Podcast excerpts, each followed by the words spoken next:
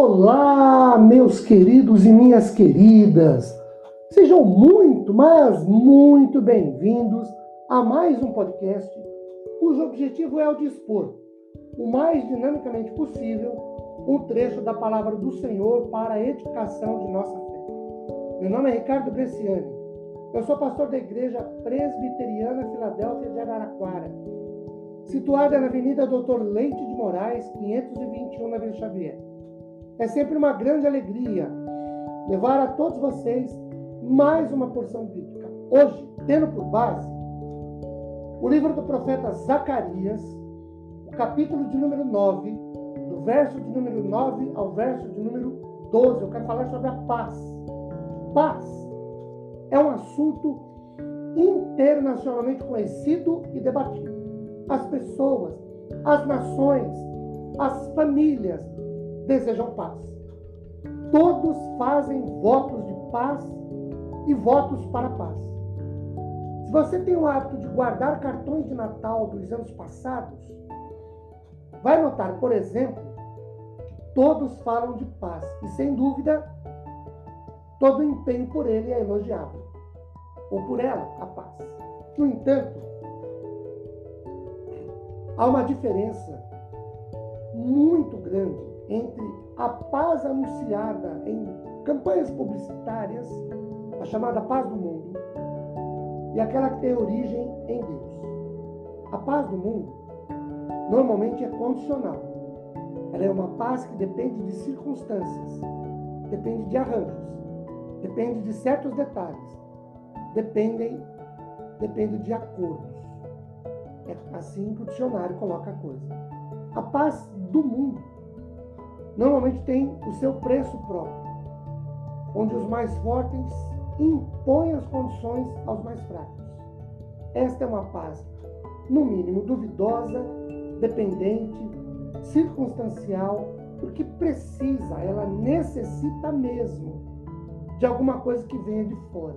Há alguns anos atrás, um programa televisivo entrevistou uma voluntária do CVV, Centro de Valorização da Vida, que informou que as pessoas que ligam nas madrugadas procurando ajuda estão ou em boates ou barzinhos, acompanhadas, em meio a músicas, conversas, danças, festa e folia, mas se sentem sozinhas e estão à busca de paz.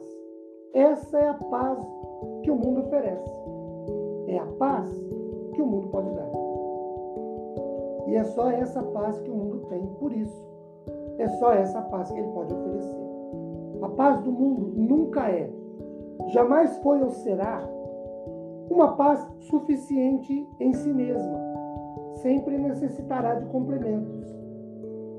Diferentemente da paz da Bíblia, ou da paz que tem origem no próprio Deus. Por exemplo, no Evangelho de João, capítulo 14, versículo 27, Jesus disse assim: Deixo-vos a paz, a minha paz vos dou. Não vou lá dou como o mundo a dá. Então ele admite que o mundo tem paz, mas que a dele é muito superior. Deus mesmo tomou a iniciativa de trazer, de fazer paz ao enviar seu filho ao mundo. Isaías 9,6 seu nome será maravilhoso conselheiro, príncipe da paz. Através de Cristo e em Cristo, o próprio Deus nos estende sua mão pacificadora. Quem pagou o preço dessa paz foi Jesus Cristo, nosso Salvador.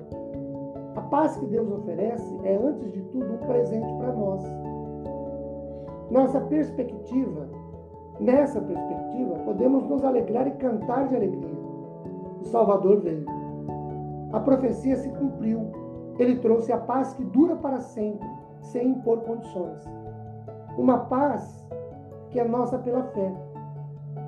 Por isso, diz-nos Zacarias: alegre-se muito, cantem de alegria, ele fará que as nações vivam em paz. Capítulo 9, versículos 9 e 10. Que a bênção do Senhor esteja sobre nossas vidas, sua paz nos cubra Amém?